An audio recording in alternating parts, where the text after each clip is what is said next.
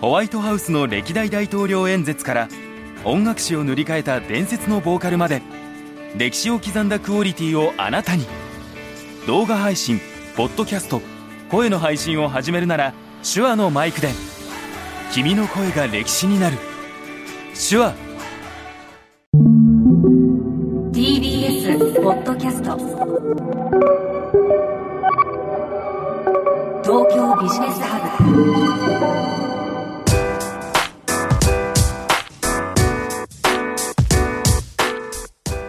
注目するべきビジネストピックをピックアップしてビジネスリーダーに明日のヒントとしていただくプログラム東京ビジネスハブナビゲーターの野村貴文です。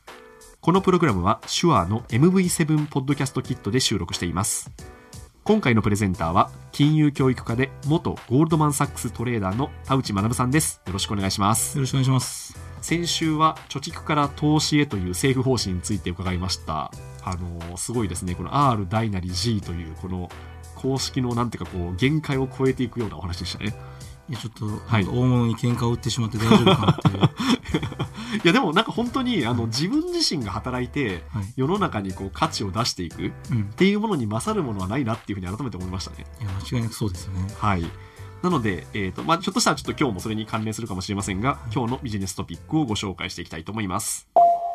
政府の賃上げへの旗振り、その実効性はということでですね、先週も貯蓄から投資へという政府の方針についての話なんですけど、今週もですね、まあ別の側面ですね、賃上げについての旗振り、これについてお話しいただきたいと思っています。この賃上げの旗振りなんですけど、まあ、これもですね、あの、先週と同じく岸田首相の言葉に最近すごく出てくるなというふうに思うんですけど、まあ、そもそも賃上げって、あの、政府が旗振りをして上がるもんなのかとかですね、給料が上がっていくメカニズムって一体何なんだろうか、そういったあたりについて私もすごく気になるんですけど、まず、この賃上げへの旗振り、これについて田内さんのご見解はいかがでしょうか？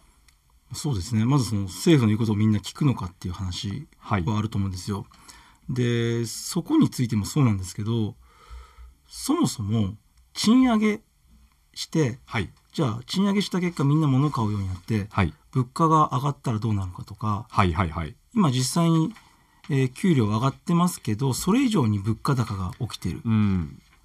何を目指すのか そうですね。はい。はい、このいやそもそも物価高とか物価と賃金の関係って何なのかはい。賃金がすっごい上がってもね物価上がったら意味ないわけで、うんうん。そこを考える必要があると思うんですよそうですね。そこすごく気になります。はい、であのーこの話を考えるときに、えーお金ってものがそもそも何なのかはい。ってところから考える必要があると思ってうるんですよ。ん。でなんかこう僕らはなんかこうお金ってものがあればそのお金が物に変わるって思ってるところありますよね。はい。でだけど本当はそうじゃなくてあの、えーお金っていうのはあるある意味その人に働いてもらうようなチケットなんですよね。はい。はい。はい。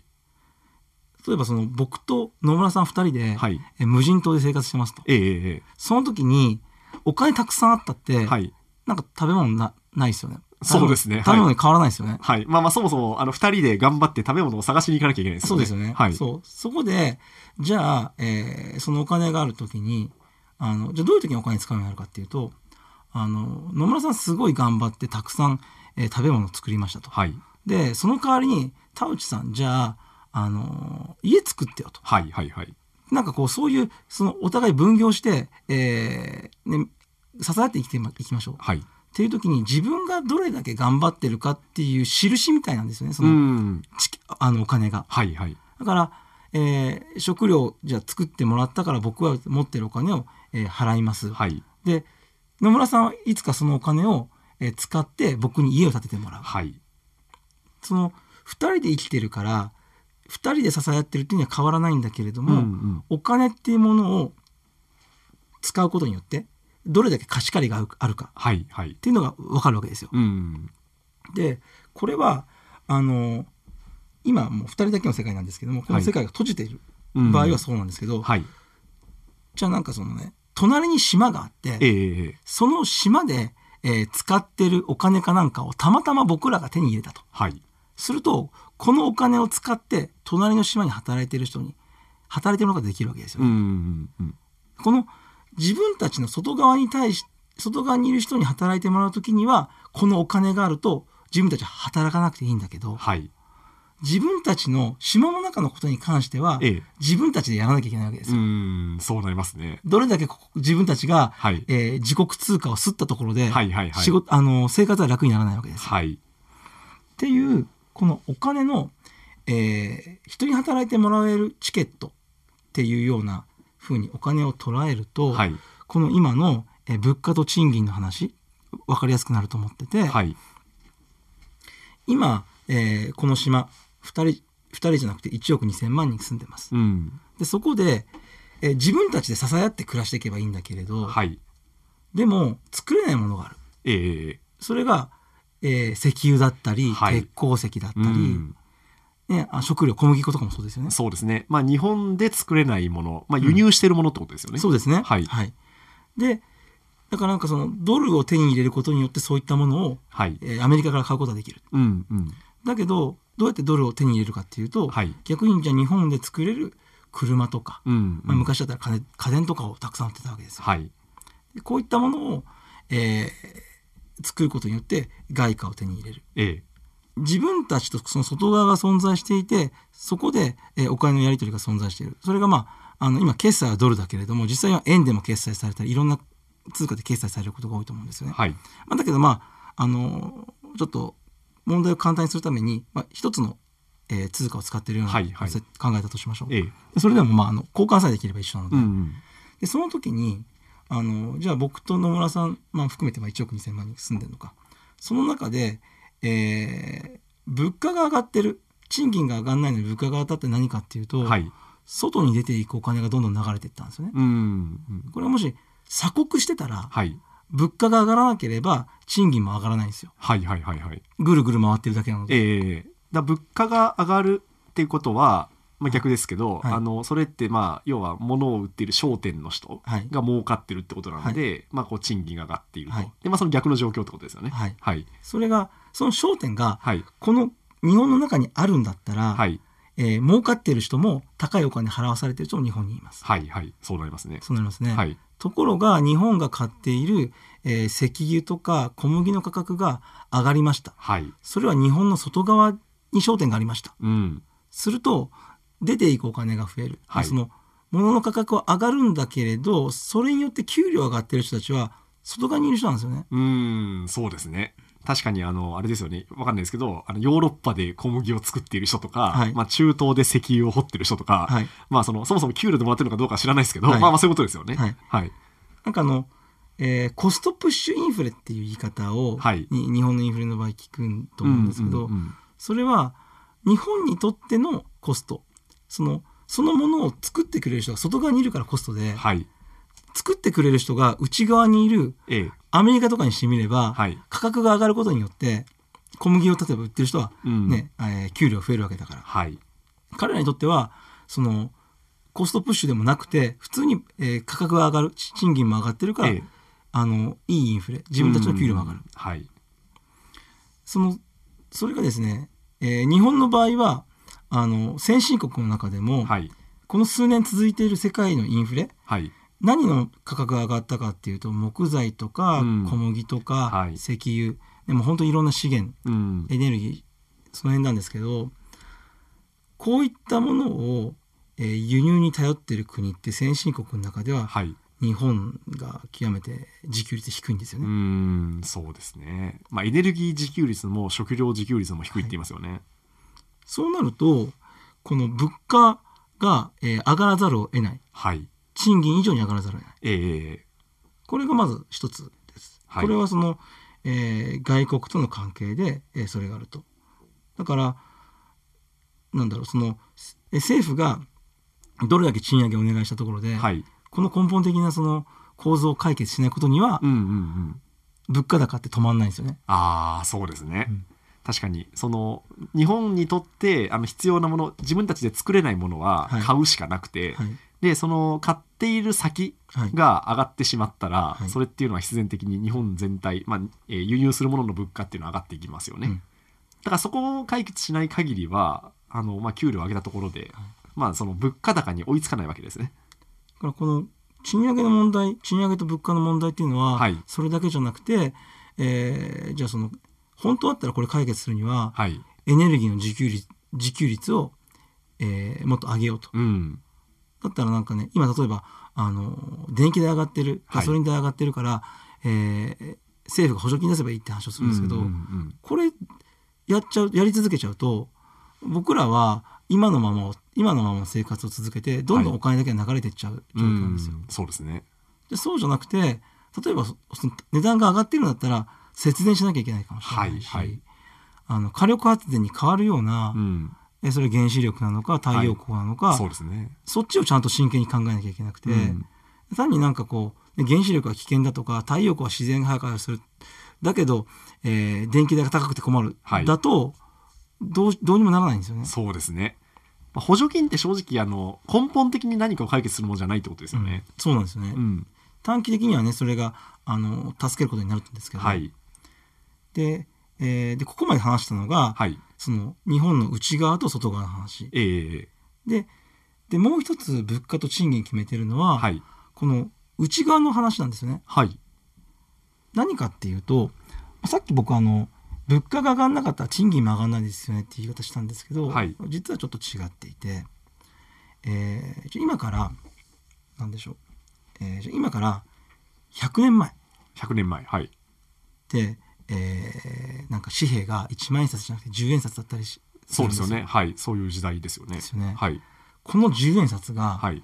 今だったらいくらの価値ですかみたいなのって、うんうんうんまあ、よくこう、ね、10円札現在の価格価値はいくらって出てるじゃないですか。はい。どうやってあれを計算するか。ああ。だからあれですよね。なんか教科書で見ましたけど、はい当時は例えばあのお蕎麦一杯が何銭だからで今って蕎麦一杯500円とかですか、うんうんうんうん。だからまあ大体こんなもんだろう。みたいな何倍だろうみたいなそういう計算の仕方ですか？そうですね。はい。ところが、物によってその価格って違ってるんですよね。うん。例えばですね、えー給料。はい。給料は大体7500倍ぐらいになってるんですよ。7500倍。はいはい。はいで、食費はい。の平均値はい。は2500倍ぐらい。あじゃああれですね。結構給料もらえてるってことですか？そうなんですよ。はいはい。物価、まあ、食費、食費っていう、食料の物価に比べるとはい、給料3倍になってるんですよね。うん。そうなんですね。その食料の中でも、はい。えー、物によって違ってて、はい。例えば、えー砂糖とかだったら400倍だったかな？へえじゃあ砂糖がかなり安くなってる安くなってますね。んですかはあそうなんですね。じゃあなんで安くなったかって。っはい。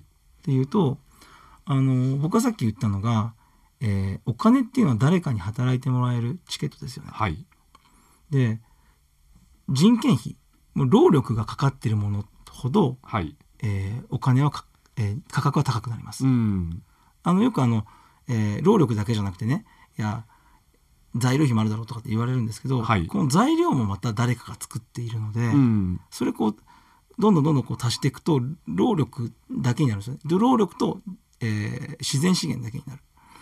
で、まあ、その労力を合わせたものが、えーいやそのそのしその食品を作るのにまあかかった労力っていうのがある意味、はい。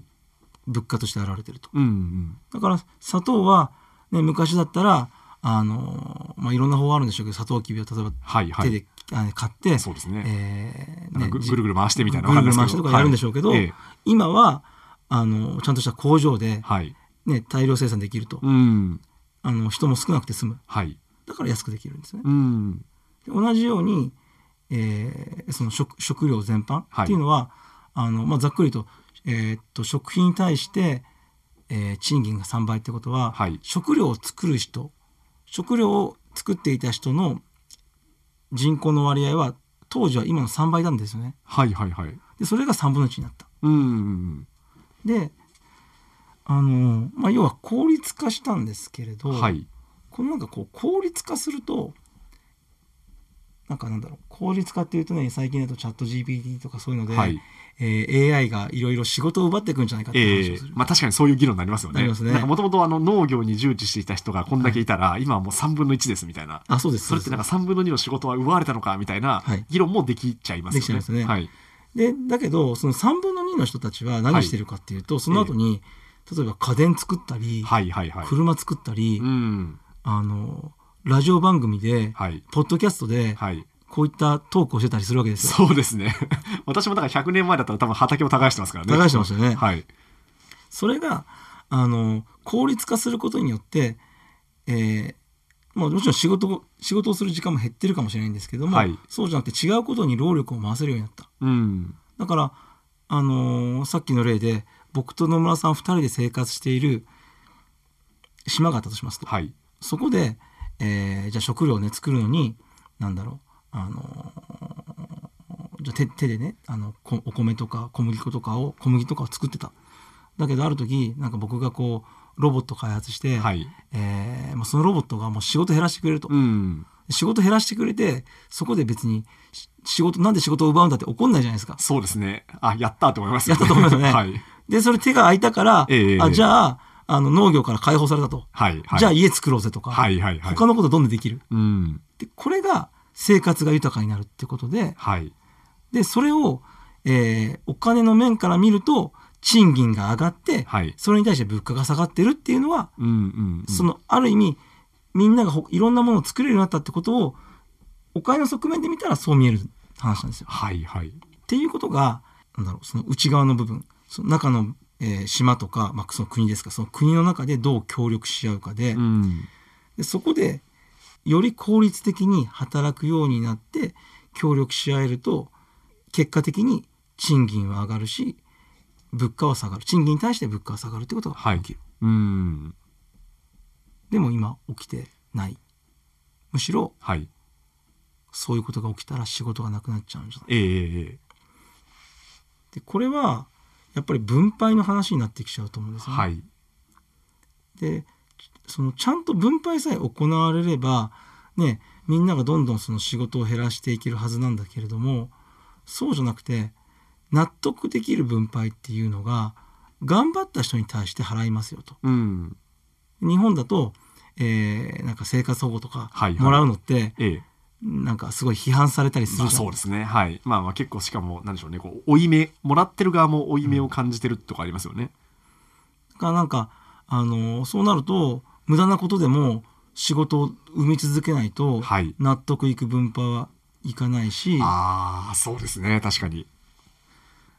それがはい。あのーそそうそうそのそうだからなんかこれもまたねあの前回と同じで、はいはい。えー教育の話に戻っちゃうんですけども、ええそういう社会の仕組みっていうのを、はい本当はちゃんと理解しないと、うん。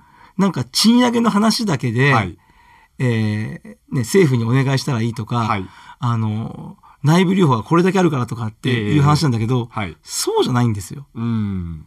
だからなんかね、まあ、あの前回も言いましたけど僕がはいその金融教育大事で、えー本を書いてるはい。「えー君のお金は誰のため」っていう、はい。えー小説を東洋経済さんから出したんですけどこの本の中でも、まあ、同じような話をしていて、えー結局仕事減れ仕事が減れば減るほど楽になりますよねと。でも分配をうまくやることはできないから、はい。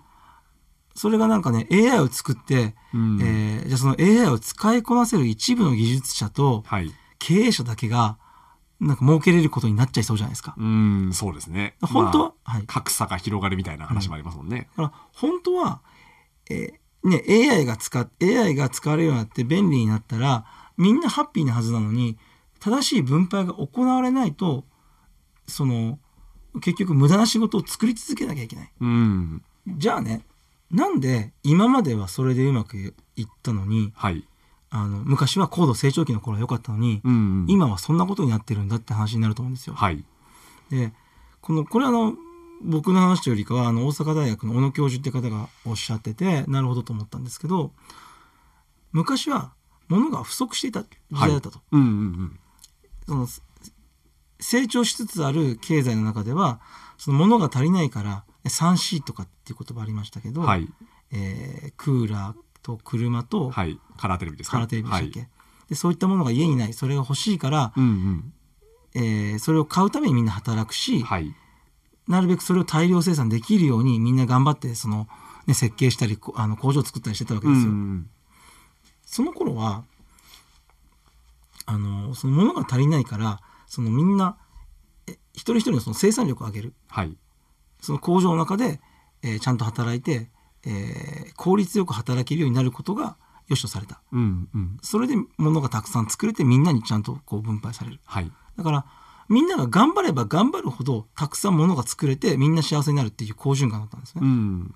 ところが今成熟された経済においては、はい。必要なもの十分ありますと。うん。で、ね、てでもテレビとかも十分あるからその競争になるときに、えーより効率よくたくさん作ろうじゃなくてなんかなんだろう。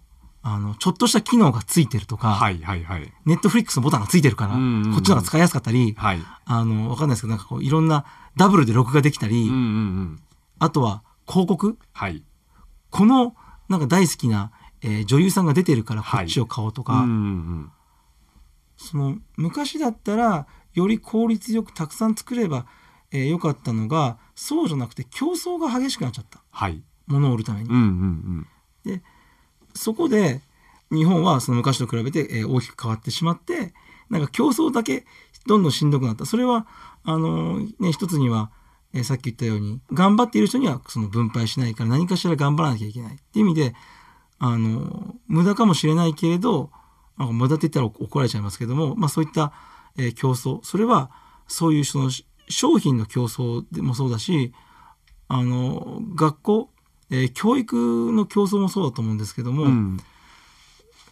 ね、いい学校に入っていい会社に入るっていうこの構造があるから、はい。そこでその限られた椅子に座るための競争が激しくなっちゃってる。はいはいはい。でも、ね、昔昔だったら生産性の高い人たちっていうのはその重宝されたんだけれども今生産性高くなくたって物は十分あるから、っうん。ていう話じゃないですか。はい。そうするとその生産性が高いっていうその技術を、ね、学校で習うのは生産性をいくらいかに上げるかっていうはいはい。えことがメインになってるんですけどうんも、うんうん。そのその教育が変わってないから、はい。結局そういった人たちはそんな必要なくてうん。で就活とかでみんなこんなはずじゃなかったって苦しむ。そうですね。確かに。だからまああれですよね。そのひょっとしたらこう、し処理能力っていうんですか、は情報処理の能力っていうのが基本的にこう受験のうんうんうん。あのまあ本質じゃないですか、まあたくさん覚えてそれをいかに早くアウトプットするかって話なんですけど、うん。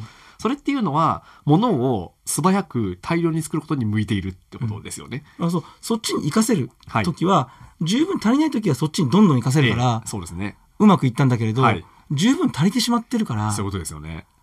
そのより競争を苛烈にさせてる？はい。であとそのねいい会社に入っていい席に座っちゃうと、うん。そこであのもうみんな落ち着いちゃって、はい。僕外資系の会社でしたけど外資系の会社にいるとリーマンショックとかの時はクビになっちゃうわけですよ、周りの人たちはそうですね。ええそこで気づくわけですはい。何かっていうとそれまでは僕もそのぬるま湯に使ってたから会社が自分を支えてくれるもんだとうん。でもそうじゃなくて自分が会社を支えて、えー会社の収益を上げるようなことをしないと会社自体が沈んじゃう。うん。でもあの日本はやっぱりまだ終身雇用年功序列の賃金が続いてたりする。そうなるとなんかそのそういう外に対しての競争っていうのに対して、えー鈍感になっちゃってる。まあこういう話をしちゃうとね、えーじゃあもっとその日本が、えどんどんその競争を厳しくして、え中小企業とかももっと淘汰されたらいいんだって話をするかっていうと実はそうではなくてそのそのためにはまずあのそうやってその淘汰されちゃって、えその会社が潰れちゃいました、人が余っちゃいますと働仕事なくなっちゃいましたって時にそのすぐに雇用してくれるような、はい。えー労働市場が存在する必要があるだろうし、うんはい。仕事がない時にちゃんと政府とかそういったところが助けてくれるっていうはい。それがないといけないんですよね。うん。だからなんかあの今は、えーやっぱり個人がむき出しになって社会に出ると大変だから会社が守ってくれるっていう仕組みになってる。はい。であの会社はある意味その中小企業とかも含めてそこの雇ってる人たちを人質にすることによって、はい自分たち潰したらまずいだろうと。なるほど。はいはいはい。だからコロナの時とかも、はい。人に対してじゃなくて会社に対して補助金がいったのって日本ぐらいなんですよ。ああ、確かに。そうですね。持続化給付金とかはいいろいろありましたよね。そうですよね。はい。だから本来はそれがあの会社を守るんじゃなくてその社会というかその政府とかが行政が個人を直接守りに行けば、うんうん。いわゆるゾンビ化している企業とかを守らなくても済むはずなんうですよ。ん。そうですね。そっちを先にやってから、はい。ゾンビ化あのゾンビ化されている企業どうするのっていう議論が始まるはい。べきでだからなんかその元の話からそれちゃいましたけどこの賃金の話はい。だけするっていうのはすごいナンセンスなんですよね。そうですね常にその、まあ、物価含めたその、なんでしょうねこう価値を出しているか。はい。そのあたりの話とセットで考えなければいけないってことですかね。はい。わかりました。ということで今日はですね、あの政府の賃上げの旗振りというところから、まあ、こう賃金と物価の関係についてもお話を伺いました。で、実はですね、あの今お話しいただいたこと、あのちょっとだけこの本編でもお話が出てきたんですけど、田内さんの新刊の小説、君のお金は誰のためにですね、結構このメカニズムがストーリー形式で分かりやすく書かれてますので、ぜひリスナーの皆さん手に取っていただければなと思います。あの、どうですか？リスナーの皆さんにメッセージありますか？ああのーなかなかそのお金っていうものについて、えー僕ら学ぶ機会ないと思うんですよね。でお金っていうフィルターを通して社会を社会と接しているとあのお金のやりくりしていればいいって思っちゃうんですけども実はお金を通して僕らは社会にアクセスしていて社会の一員だってことなんですよね。だけど僕はその本とかでお金の話をしてるんですけども一番若い人たちに知ってほしいと思ってるのは僕らが社会の一員だってことなんですよね。はい。であの日本財団ってところが18歳に対し18歳の意識調査っていうのをしていてでそこで自分たちは社会を変えれると思いますかっていう質問うんに、はい。他の国々はだいたい6割から8割の人が、えーイエスとはい。答える、うんうんところが日本は2割から3割なんですよね。うんうん、そんな少ないですか。うんはい。でそれってねあのそうあのそのさっきの、えー終身雇用とかの話もそうかもしれないですけどもなんかいい会社に入っていい席に座ったらいいとかお金さえあればなんとかなるんだっていうようなところから変わっていかないと、えーこれからねいろんなあの日本の未来いろんな不安なことがあるんですけども、えー不安だからじゃあお金を貯めとこうではなく自分たちで直接問題をどう解決するかっていうことを、えー考えていただきたいなと思ってます。はい、ありがとうございます。おそらくまあこの本を読まれて、はいまあ我が身としてそれを考える方は私は増えるんじゃないかなと思いますけどね。はい。ということで今回のプレゼンターは金融教育科で元ゴールドマンサックストレーダーの田内学さんでした。ありがとうございました。ありがとうございました。あなたのビジネスヒントになるプログラム東京ビジネスハブナビゲーターは野村貴文でした。